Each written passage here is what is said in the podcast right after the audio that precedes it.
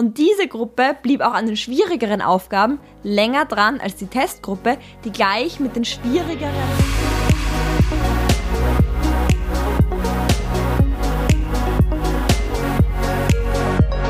Hallo und herzlich willkommen zur heutigen Folge des Podcasts Get What You Want. Mein Name ist Viktoria Graf und wir haben bereits in einer Folge, in der es darum ging, drei Schritte, um zu bekommen, was du möchtest, das Thema Planung angerissen und wie wichtig es ist, die notwendigen Phasen für deinen Erfolg zu planen. Doch was in all den ganzen Erfolgsplänen nicht untergehen darf und deshalb habe ich mich auch dazu entschlossen, dazu eine eigene Folge zu machen, ist es auch, den Misserfolg zu planen. Das soll nicht bedeuten, dass du es planen sollst, eine gewisse Aufgabe nicht zu schaffen, sozusagen, heute habe ich drei Verkaufsgespräche und heute werde ich keinen Abschluss machen. Nein, das soll es auf gar keinen Fall heißen. Vielmehr soll es heißen, dass Misserfolg zum Erfolg dazugehört. Schau dir mal all die großen Erfolgsgeschichten an, egal auf Steve Jobs, Elon Musk oder Mark Zuckerberg. Von all den großen Unternehmern gab es genauso viele oder in Wahrheit sogar noch viel mehr unerfolgreiche Projekte wie am Schluss erfolgreiche.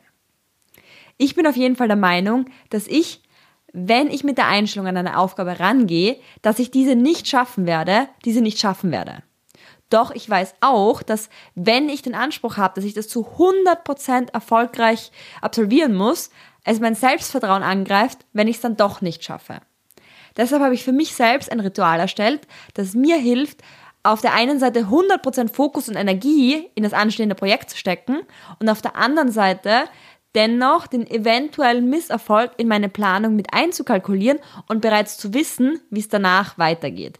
Das hat mir immer total geholfen, meine Nervosität zu verringern und auf der anderen Seite aber auch den Plan noch realistischer zu machen.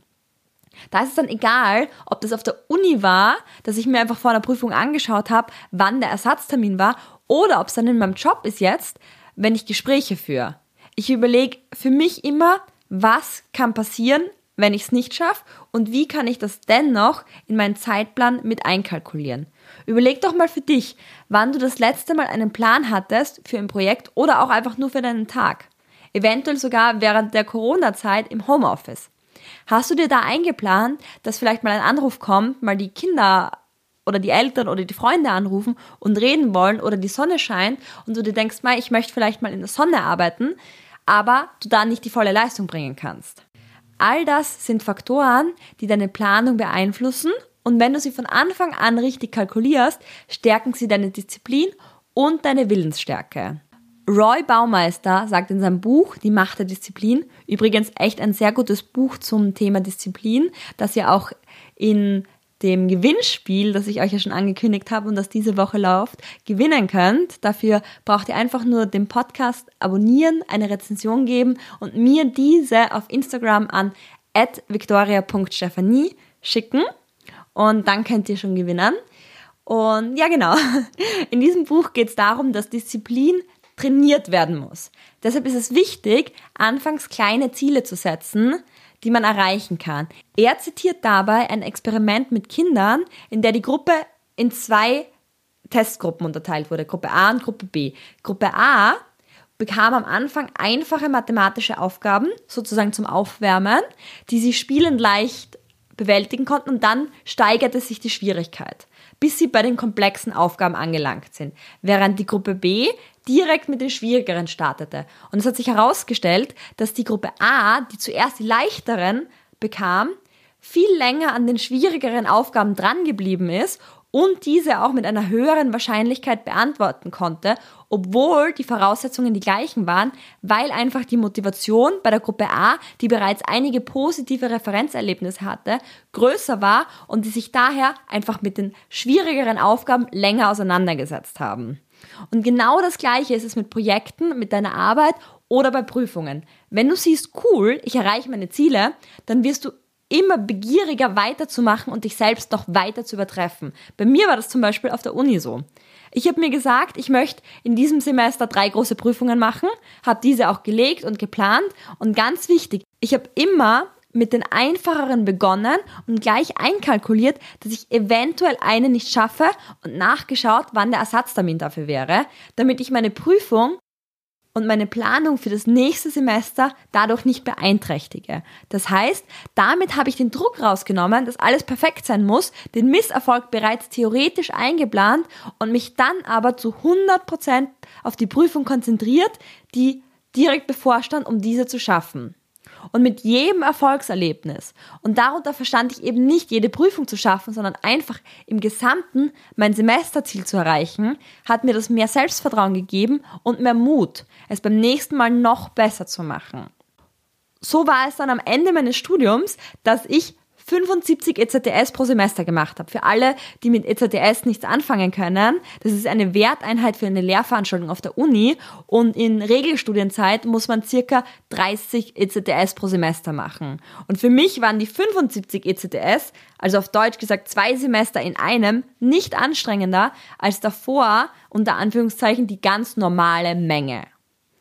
Ich habe auch nicht immer jede Prüfung beim ersten Versuch geschafft, doch das war bereits eingeplant und das war das Wichtige und daher stresste es mich auch nicht.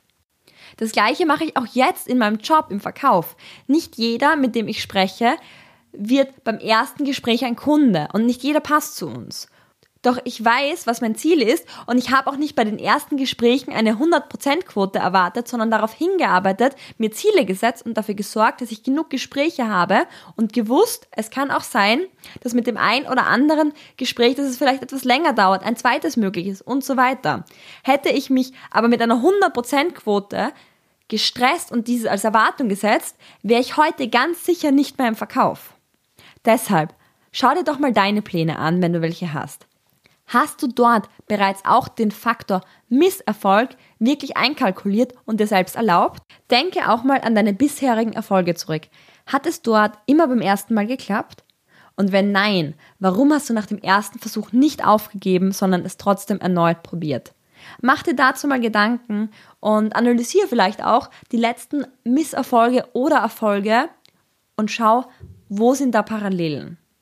In der nächsten Folge geht es um das Thema Fähigkeiten und ob es Fähigkeiten gibt, die für den Erfolg relevanter sind als andere und wenn ja, welche das sind.